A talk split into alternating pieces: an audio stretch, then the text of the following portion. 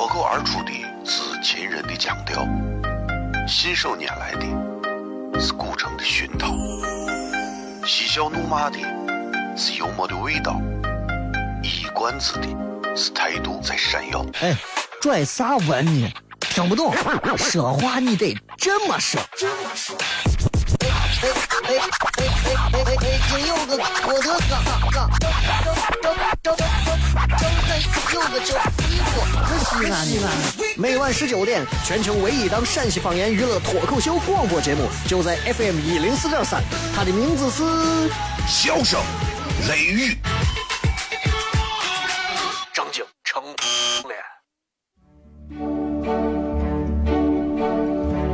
脱口而出的是亲人的亲切，是想念人的是乳虫的胸膛，是香又闷的幽默的味道，是短知的是态度这谁样？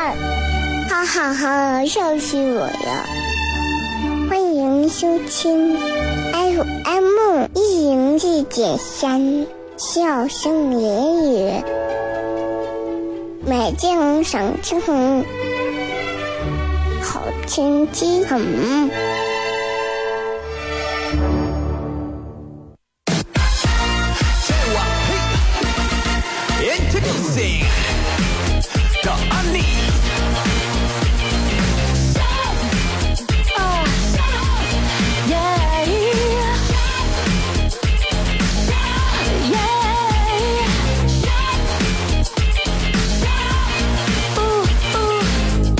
好，这里是 FM 一零四点三西安交通旅游广播，在周一到周五的晚上的十九点到二十点，小雷为各位带来这一个小时的节目《笑声雷雨》。各位好，我是小雷。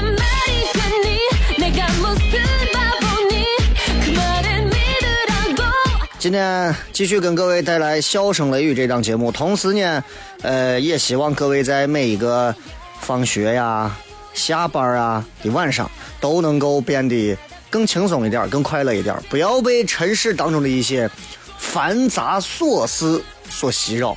当然了，人嘛，都是凡人啊。我们常说我们是凡夫俗子，吃的是五谷杂粮，谁能不为一些无聊而又琐碎的小事所烦扰？不可能，都会。仔细想一想，我们所被烦恼的事情，没有一件事情是大事。比方烦啥？哎。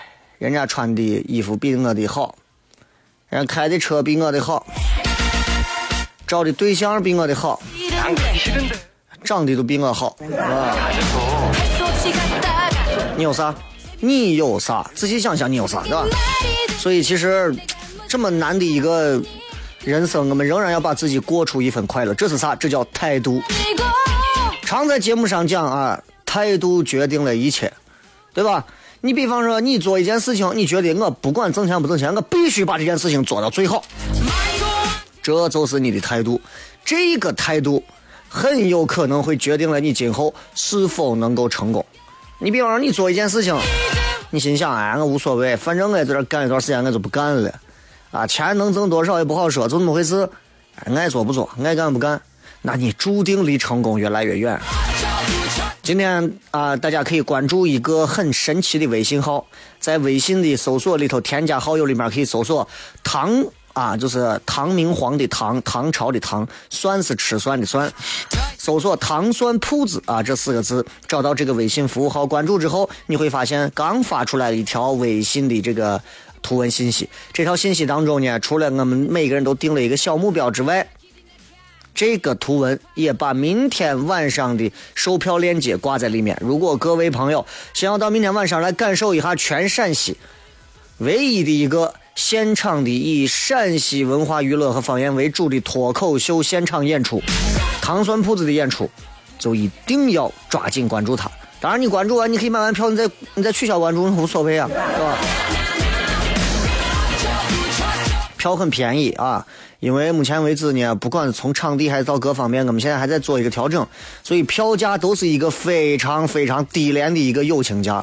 这个票价，你下了火车到火车站，看见有个妹子说：“哎，哥进来发一下。”我告诉你，这个价你都不一定能消费得了。我跟你说，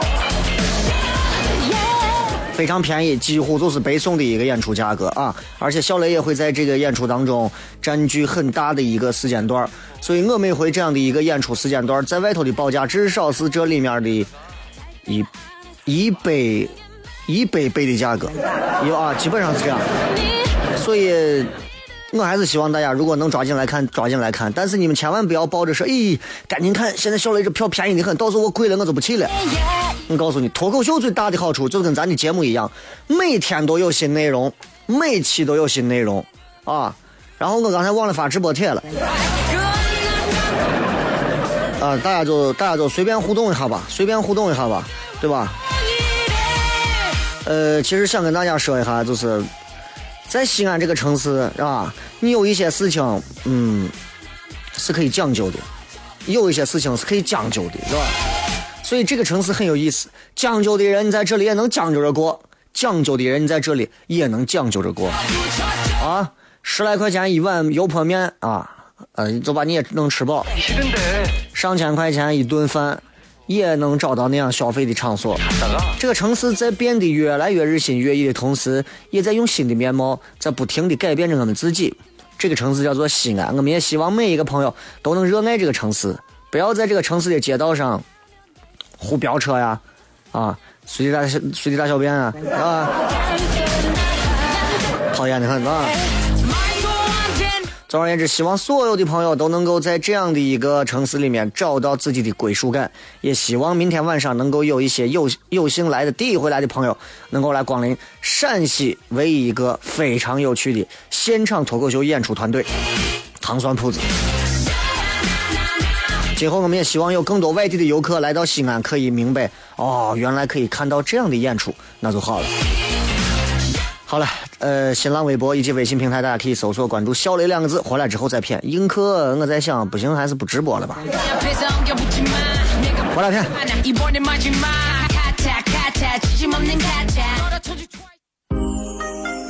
脱口而出的是秦人的腔调，信手拈来的是古城的熏陶，嬉笑怒骂的是幽默的味道，一冠子的。是态度在闪耀。哎，拽啥文呢？听不懂，说话你得这么说。这么说。哎哎哎哎哎哎哎！今有个我的嘎嘎，张张张张张张张有个叫西安西安。每晚十九点，全球唯一档陕西方言娱乐脱口秀广播节目，就在 FM 一零四点三。它的名字是《笑声雷雨》。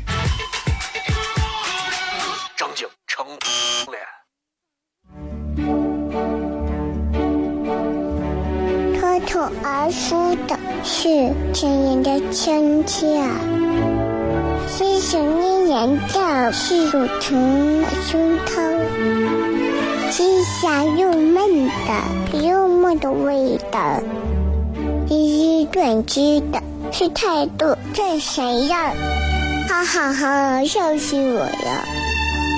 欢迎收听 FM 一零四点三。笑声言语，美景赏清红，好天气很。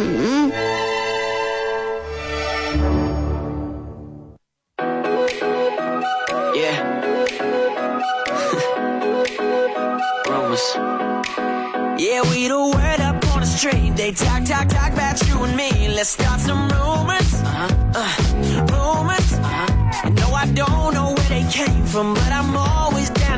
some rumors. Uh-huh, uh, rumors, yeah. They saw me sneaking out your crib last night, 3 a.m. to catch a flight. Caught me driving through your hood, paparazzi. 欢迎各位继续回来，这里是 FM 一零四点三西安交通旅游广播。大家好，这里是笑声雷雨啊。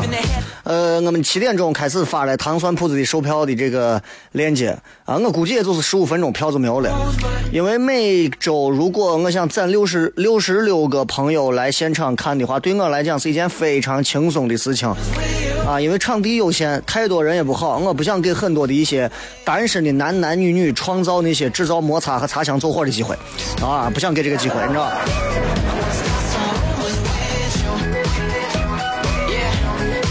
呃，想来想去，因为今天离我休假还有最后两期直播的节目，我就把映客还是开了，三七零四零三幺二，三七零四零三幺二。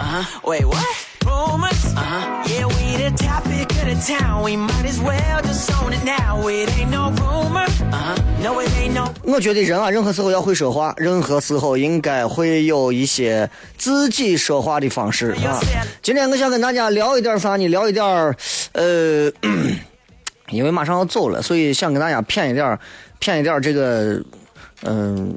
还是骗一点，从历史啊到啥一些比较比较比较让大家觉得哎还有点意思的事情。嗯，因为大家都知道我们这个节目是全省啊，呃最我跟你说应该是最具个人思想和性格的一档节目了，没有之一啊，没有之一。啊，我我我觉得就是做娱乐节目吧。一定要让这个主持人的性格和个性发扬到一个极致。当然了，在主流媒体上，不管是广播还是电视，电视都不说了，电视的主持人能有几个有个性的，对吧？呃，说广播，广播上的主持人里头，个性要比电视的主持人多得多。当然，我指的是陕西这个地界上，问题就在于，嗯，怎么样能够让大家感受到非常独具特色的一个节目上的东西？那么很重要的一点，那就是啥呢？这个人的说的内容很重要。那今天我在想，我最近翻了一些资料，我在想今天跟大家骗一点啥啊？我想跟大家骗一点啥，就是想了一下，我跟大家，因为这个马上贴球标了啊，我想跟大家骗一下。你看，呃，在这个网络上有很多啥，我有很多这个什么从。二十年代、三十年代开始，什么某个地方的服装的发展演变，某个地方的这个发型的发展演变，某个地方女人穿着的发展演变。今天我想跟大家骗个啥？呃，有一个非常棒的一个演出，叫个 Victoria's Show，啊，就是类似于维多利亚的秘密。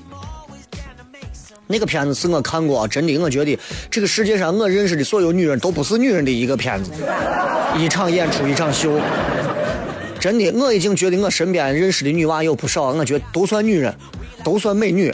看见以后还有会让我冲动的，但是看完《维多利亚的秘密》，我觉得那些女人都可以，我直接把她分数坑入了。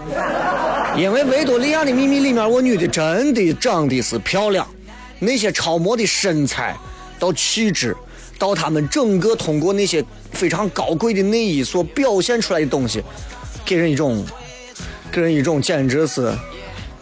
哎呀，都那啥的感觉呀，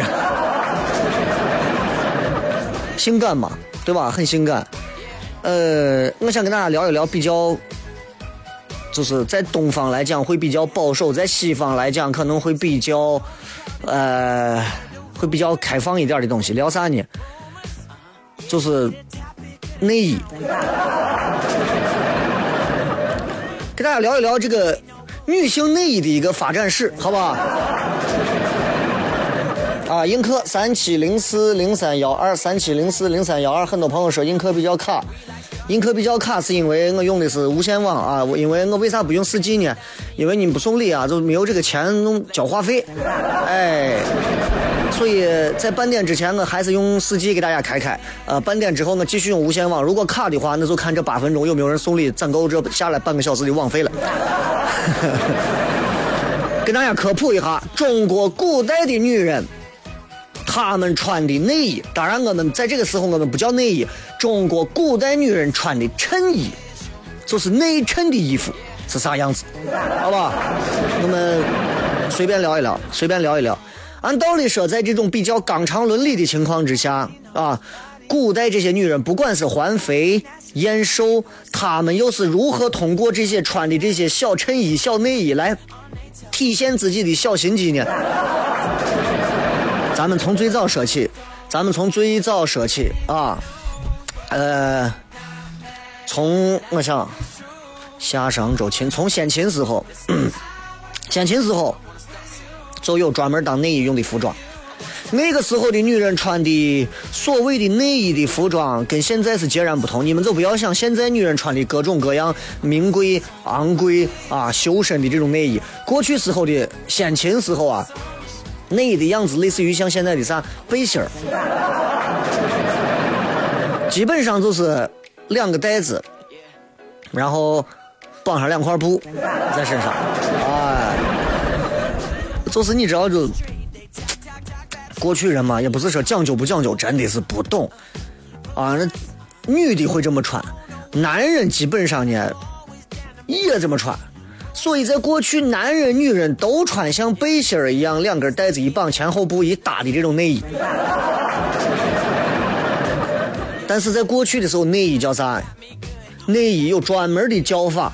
在过去的时候，内衣叫“影”，不像我们现在的内衣。我们现在稍微叫的文气一点叫内衣，叫的不文气一点，你们自己有叫法对吧？我就不叫了。呃，过去时候把男人、女人穿的内衣叫“影”，这个“影”是哪个“影”？义愤填膺的那个“膺”，这个“膺”的意思本身就带着 chest 胸部的意思，意思啥呢？也就是暗喻刚好能够遮住胸部的衣服就叫“膺”啊。然后我在百度上专门还搜到一句，屈原当时在九章当中有诗句专门讲过，什么叫做“边愁苦以为膺”，就是说把。把这个把这个东西当成内衣去这么穿，大概是这个意思。然后到了先秦之后，到了秦汉这段时间的时候，内衣会变得更加的普及，而且它有更加隐晦和更加形象的名字。到后来内衣就不叫“英”了，叫啥？叫“抱负”或者叫“新衣”。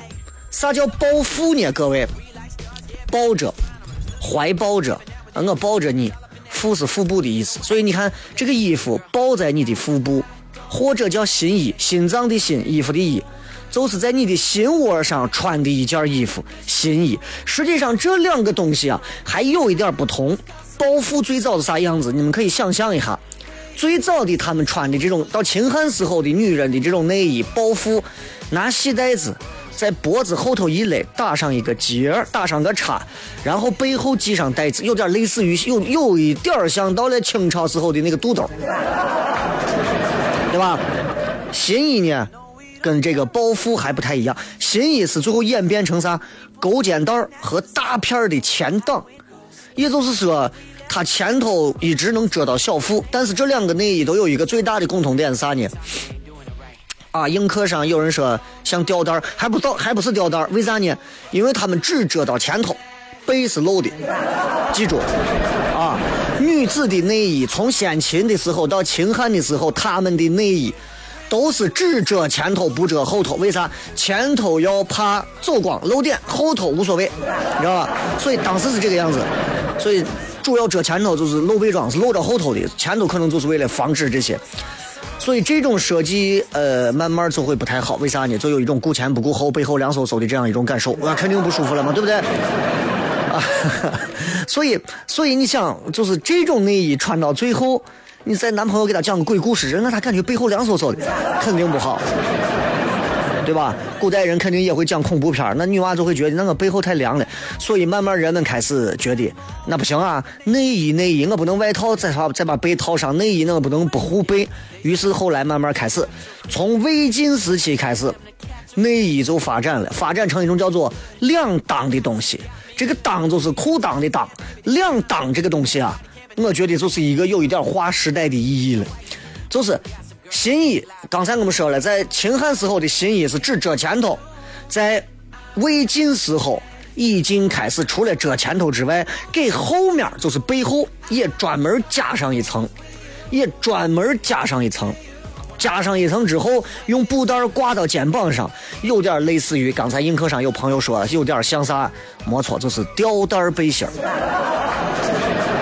但是不一样的是，你们可以想象一下，过去的女娃为了漂亮，为了漂亮，我不能前头后头各拿一块袋子一一一遮上就完事了。我得为了衬我的腰线，对吧？女娃们在腰部拿细绳子会收紧一点。不然的话，这这这这这内衣穿出来之后跟没穿一样，对吧？显不出自己的身形。所以这样的设计，慢慢慢慢，你看，除了背后发凉就不再有这种东西之外，更多的是因为啥？魏晋那会儿慢慢开始，它就融合了很多北方游牧民族，北方的游牧民族啊，呃，就是北方游牧民族，他们当时那会儿南下，南下之后南北就大融合，南北大融合之后最大的好处就是在服饰上你会发现非常多元化，非常多元化，而且劳动人民本身是非常聪明的，所以你看就跟达尔文进化论一样，服装也有进化论。一点一点一点一点改变改变改变，慢慢慢慢这个两档就变了，变成一种类似于套头坎肩的东西，你能理解了吧？套头坎肩当你能理解到套头坎肩的时候，基本上我们说的这个东西，你就能完全理解了。在晋朝的时候，魏晋时期的时候，那个古诗当中有过这么一段啊，我在我在电脑上给你看一下，这首诗当中写的就是关于两党，他说。两当与郎住，反袖持柱立，汉汉莫见晚，持续啊持续相存在。就是说，两当与郎住，反袖持柱立，这个意思就是说啥呢？这个像套头背心一样的内衣，男人、女人都能穿，都能穿。都能穿，所以不仅是限制于普通女子当内衣穿，这种护心的背心的设计，最后也被变到了军事的领域，变成了所谓的大家很多人经常会看到那种铠甲，直接套头，前面护胸，后面护背。我觉得跟防弹背心也很像，对吧？就是这个样子。所以我们今天在偏到偏到关于内衣的发展史上，大家现在想一想，从先秦到魏晋的时候，一直开始这个内衣是可以男女同时穿的。你现在想想，你能穿你媳妇内衣吗？对吧？所以时代在改变。接着广告回来片。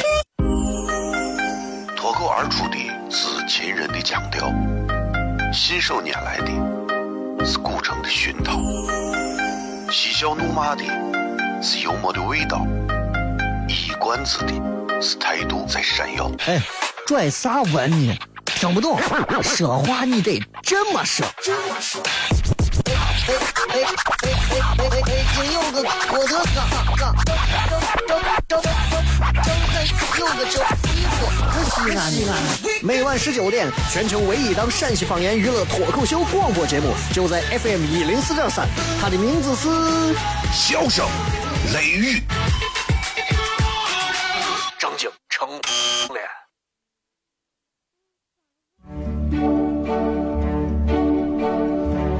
脱口而出的是亲人的亲切，是想念人的是乳疼的胸膛，是香又闷的幽默的味道，是短知的。是态度，这谁呀？哈哈哈，笑死我了！欢迎收听 FM 一零四点三，笑声言语，美景赏秋红，好天气很。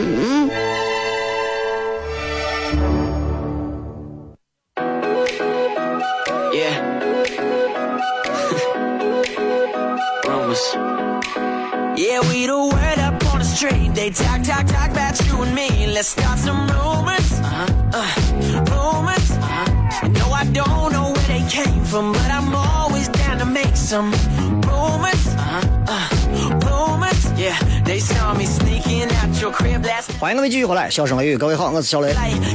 今天跟各位在聊的内容啊，就比较简单了，主要在聊呃，关于古代啊。女子的所谓的衬衣的一个发展史，对于现在来讲啊，女人的这个女性所着的这个内衣，其实彰显了自己的一个对于生活品味和品质的一个方面。但是在古代呢，古代在这一块很多人可能压根都不知道。所以现在很多，我觉得你们大家应该了解一下啊，你们不能，尤其是男人们，尤其作为陕西关中的男人们，你们不能光是在关注到女性内衣这块，光是想到很色情的一块，对吧？这个就。其实它在历史上，它有非常非常长的这么的一个进化演变史。你看现在，现在呃，女娃们啊，冬天现在不是有很多穿那种所谓的，就是打底裤，然后外头穿短裤，对不对？这很多年前是没有的很多年前是没有这样的。最开始的时候，我也觉得很别扭，就感觉就像内衣外穿一样，是吧？其实内衣外穿这个东西，不是啥新鲜事情啊，不是啥新鲜事情，就是除了刚才说的魏晋南北朝，呃，大家都知道，就每一回我偏到历史上我最喜欢的一个朝代，唐朝。所以这也是我为啥会用唐朝作为糖酸铺子的一个非常重要的一个时代跨度的节点。我希望在糖蒜铺子里面，大家能像唐朝人一样，具备兼容并包、开放大气的一种思想。啊，唐人是最能代表陕西人，对吧？你说周人、汉人、秦人也能代表，但是唐人是最能代表的，因为唐朝那个时候。是所有几乎全世界所有的国家，在那个年代那个朝代，没有人提到说中国提到唐朝是不服的，不服你就得死，就这么简单，就这么简单。唐朝的时候，你想美国啥事儿嘛？对不对？美国在哪儿嘛？对不对？哎，所以，所以我想说啊，就是，呃，唐朝除了魏晋南北朝，唐朝是我最想聊的。唐朝人在穿着方面，相当相当的，咋说？open，相当的 open。这个我也聊过，就是因为真的，它代表了这个世界上最先进潮流文化的一个浓缩。所以，你看女人们在穿衣服方面是多么多么的开放。相比于我一直说西安女人不会穿衣服，是原因源于西安女人穿衣服相对受到地域性的限制会比较保守，相较于离咱可能只有这么。呃，不到一千里地的这个成都，成都女娃穿衣服相对会比西安女娃穿衣服更开放一点啊，更敢穿一点这一点上，其实我相信很多人跟我是有共识的啊。都知道唐王朝，唐朝那会儿，统治者都是姓李嘛，李氏家族他们骨子里面本身就有胡汉人的胡汉的那个混血在里头。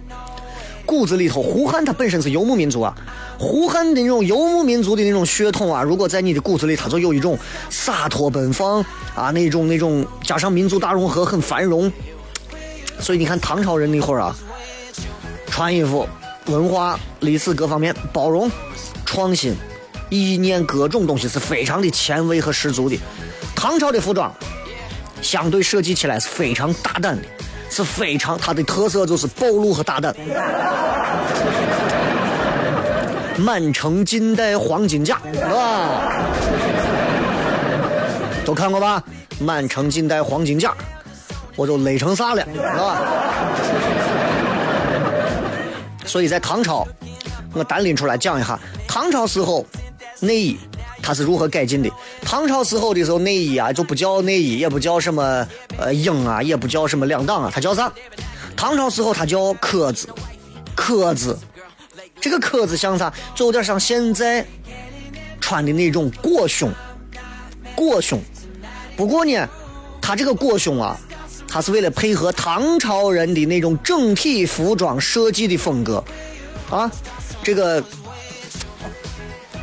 唐朝人穿衣服，他是要求女人穿衣服啊，一定要让她的这个酥胸，咱们常说酥胸半露，有这么一句话，对吧？要让她的酥胸在就是，呃，在这个这个壳子间半露半隐，外面搭上啥呢？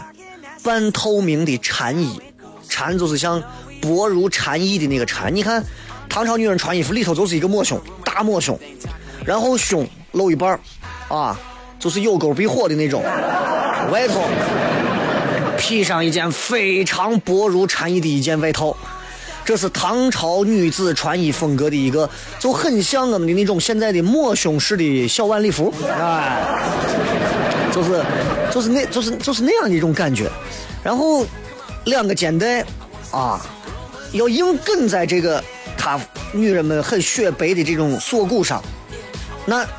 会很多余，对不对？所以在唐朝，如果你是抹胸的这种衣服，然后还露着胸，啊，你如果再有肩带，就很很难看了，就跟现在很多女娃穿的那种抹胸啊，就是不带肩带或者是吊带背心的时候，内衣如果有肩带，它本身就会显得就是不好看，对吧？所以现在你看女娃有透明肩带，但还是很难看，对吧？我我我哪懂这么多？讨厌的很，是吧？就是就是唐朝的时候，那个时候怎么办呢？他们怎么解决这个事情呢？他们他们会呃把两个肩带取消的带子就不会出现在肩膀上。唐朝女人很聪明，他们会把带子啊从哪儿从胸部下面穿过去，来固定住整个的整个衣服啊，整个的上围，然后整个的带子你也可以把它夹紧勒紧。这样的话，一个可以把腰上的赘肉勒紧勒住，另一方面也可以让自己的上围衬托的更加的坚挺傲人。还是回到满城尽带黄金甲，就是这样。就唐朝女人这个叫壳子这种抹胸式的内衣，其实有点类似于现在很多女性所穿的那种带钢圈的内衣的那种作用，你明白吧？就是它是能够起到一个保护和衬托以及这个这个这个这个的作用，所以这一点上很重要。这一点上，我觉我真的是觉得就是。你不要觉得呀，小雷啊是流氓的很，或者是这个东西，咱这是真的是文化历史的一个东西啊。我如果要给你骗流氓的，我就不跟你这么说了，这不是这个回事情。所以，所以你听说，其实古代女人得这种所谓乳腺疾病的非常少，为啥呢？因为内衣没有专门钢圈的那种束缚。所以在唐代之后，追求性感的美的要求就越来越强烈了，那么各种各样的禁锢也就慢慢越来越多了。所以，壳子的设计很优美啊，所以慢慢慢慢就是内衣啊，就越来越露到外头，表达出一种性感的样子，所以就是盛行的那种内衣外穿。然后最后一点，我再简单说一下，到了呃夏商周、前两汉、三国、南北朝、唐宋宋的宋朝，到了宋朝开始。因为从宋朝开始跟唐朝就有一个典型的区别，宋朝理学就开始兴起之后，它比唐朝就会开始保守一点了。内衣的服饰就不会再那样子半隐半现了，内衣就会变成内衣，内衣就会从胸部到腹部做一个整体的遮盖，一抹到底。所以从宋朝开始，内衣就变成原原本本内衣的一个功能，然后内衣的名字就叫做抹胸，你知道吧？就是这样。所以这个倒是还是不错。从从健康的角度来说呀，是比较保守。然后唐宋元宋元之交的时候，少数民族又有一股这个南北融合啊这样的一个关键时期。所以他的衣着你会发现，到宋元那段时间的衣着又有一个变化啊。呃，抹胸也逐渐改变，改变成了元朝时候我们称之为叫啥？就是那个衣襟的那个襟，我们称之为叫合环巾。这个名字听起来倒是非常的香艳，对吧？合环巾，这是一个就是误如其名的服饰，啊，这个名字就大家就不用具体去说了。合环巾一听这名字就知道，这是关起门来说的衣服，啊。从样式到名字，你听着合环巾都会让人想到，就是真的，我就觉得，就是咱就不用多提啊，你一听着就想到费玉清聊的这段子，就那种感觉，因为它融合了。蒙古服饰的一些元素，所以像这个元代时候所谓女子内衣，它称之为名字叫合环巾的样子比较特殊，多特殊呢？肩带取消了，后背又是空的，固定的方式是从背后系带子绕到前头，再从腹部有一盘这个这个这个系紧，腹部这一盘系紧像啥？有点像芭蕾舞的那个后背那个裙子，给你挪到前头，就那种感觉，样子像那种芭蕾舞裙反过来穿。到了明朝啊，唐宋元明，到了明朝的时候，明朝那一发展就不光是遮盖了，它有很多复杂设计。比方说它肩上有带子，比方说它不像之前光是简单挂到身上绑一条，它是一个开襟儿的设计，就是从它的前头到腹部，到它侧面的这个腰这个地方啊，它有很多的绑带。哎呀，就是女娃穿这样的内衣，你可以各种调节，各种调节。调整松紧呀，松紧你可以结合呀。你看我我肚子比较大，我把腹部的这个勒紧一点啊。我我我我想让你上围显得这个胸型更丰满，我就把我上围再勒紧一点，就这种。慢慢慢慢慢慢，我说到清朝的时候，大家都看过清朝的有一个叫《宰相刘罗锅》，里面对吧？真假皇帝那一集，张国立弄的穿一个肚兜，皇上才有肚兜。对吧？那这个肚兜啥样子呢？菱形布，遮到胸部，遮到腹部，菱形布主要是给啥？穿的时候挂到脖子上，腰上系个带子。啊，不光是女性内衣了，碎袜，你看在咱旁边的山西，肚兜碎袜出生必须要穿，上面绣上花啊，绣上老虎啊啥的，保佑娃平安的一个护身符。所以，从先秦到秦汉到魏晋到唐宋元明清内衣的一个发展演变史就是这样。跟各位谝完之后，我还是希望大家都能选择合适的内衣，咱回来再谝吧。雨虹防水提醒。脱而出的是亲人的亲切，是想念人的是乳虫胸膛，是香又闷的又闷的味道，是短句的是态度这谁呀？哈哈哈，笑死我了！欢迎收听 FM 一零四点三。笑声言语，美景赏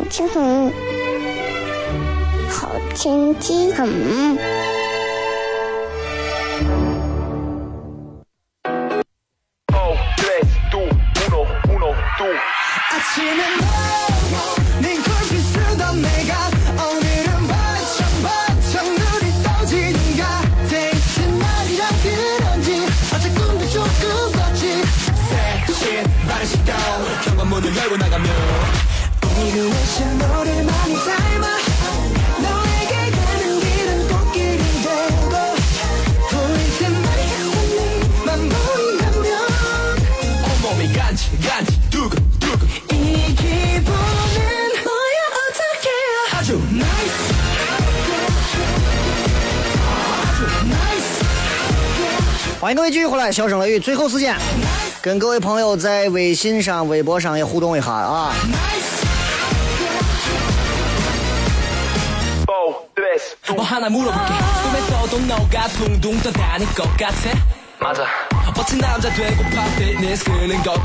嗯，来看一看各位在微博、微信上发来的一些信息啊，稍微有一点卡，稍等。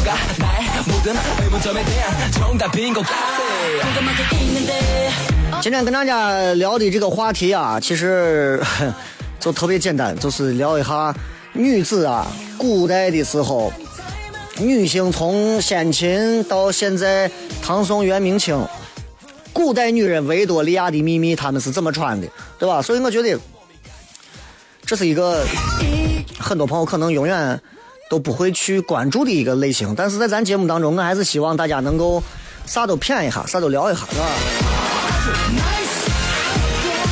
如果大家觉得还挺有意思的，大家也可以多关注一下小雷的节目啊，笑声雷雨的节目。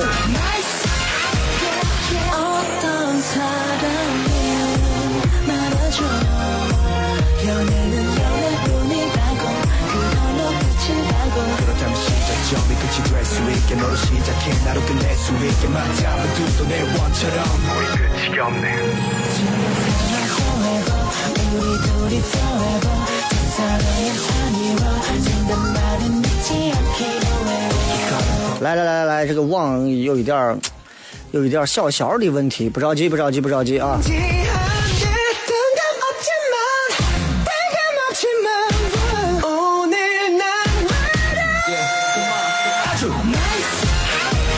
来，叫我看一下，好好好，现在没问题了啊。今天跟各位朋友聊的这个话题啊，也非常简单，在微博上互动的这个话题。说一件今儿让你开心了一哈哈的事情，啊，这个绕指柔舌练车科二侧方倒库啊，一下子就学会了，高兴可是脚踩离合踩的疼，痛并快乐着，这你怕啥是吧？反正你倒开自动挡呀。这个再看啊，这个董凡说目标实现，抢票成功，欢迎。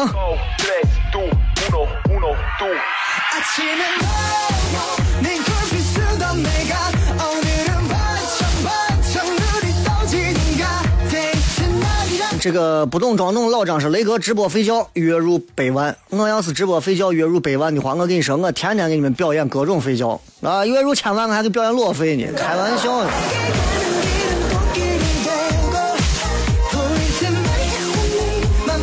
再来看啊，这个 Mrs 二小说，大姨妈如约而至。我今天说的内容是让你一件开心的事情。哦，恭喜恭喜恭喜啊！刚才说的脱口秀在哪儿买票？你们微信必须要关注糖蒜铺子的微信服务号啊！票只会在每个周四晚上演出的周三，提前一天在晚上七点《笑声雷雨》节目开始的时候，通过微信发出来图文啊。刘嘎嘎说我的股票涨了，你往后看。葫芦娃说：“原来雷哥跟我有共同的爱好，维密天使都是触不可及、只可远观不可亵玩的。每个男人内心都希望亵玩一下，真的。”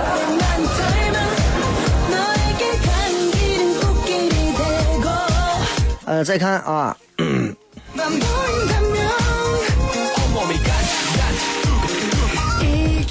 大太阳说：“今天破解了邻居的无线，终于又可以听雷哥的声音了，爽爆了。”哎呀，你这个人！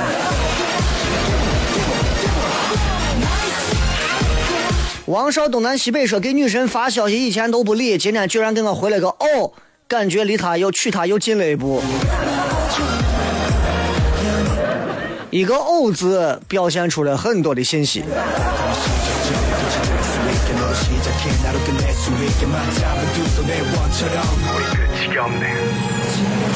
Season 啊，到饭点了，工作也完成一半了，一会儿还要继续加班。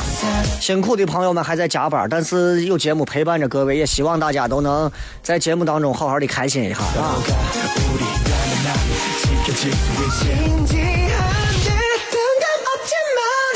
这个 老爸打电话呃给我说，最近问我咋样，我当时都泪奔了啊，何止开心一下是好多哈。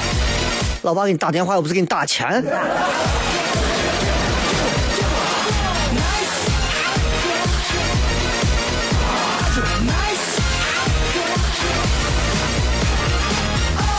这个说，嗯，学生开学，我要上班了。啊，的的确确，明天开始就要恢复到学生娃们又要上学的阶段，也就意味着所有上班族们早上再也不会堵车的情形再也不会发生了。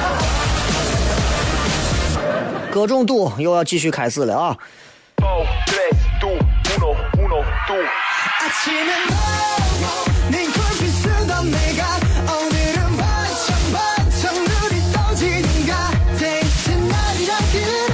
再来看 这个，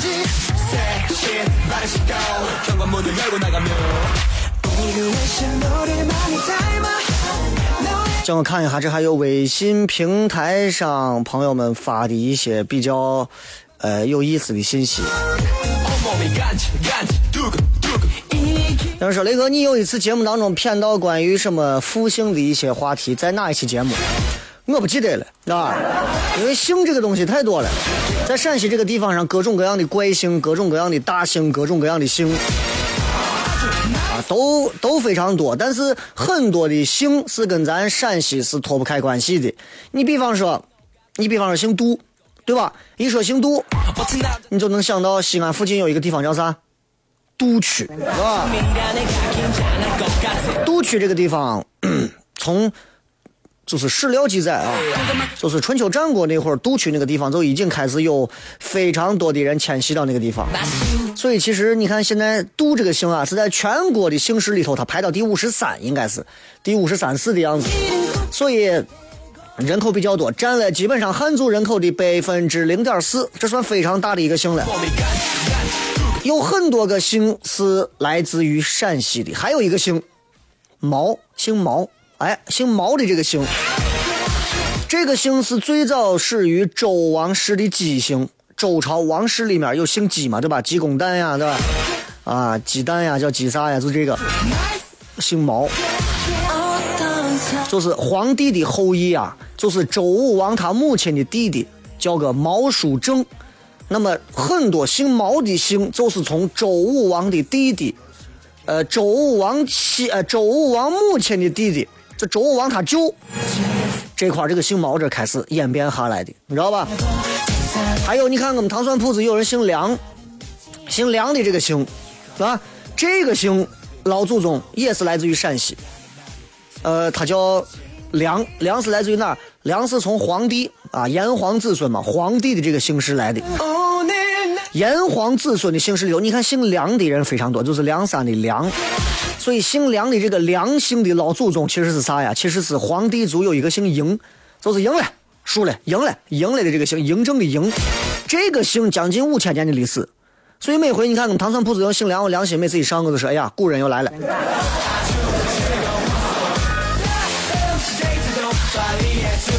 所以你知道，就是呃，皇帝他有一个后裔，他叫个。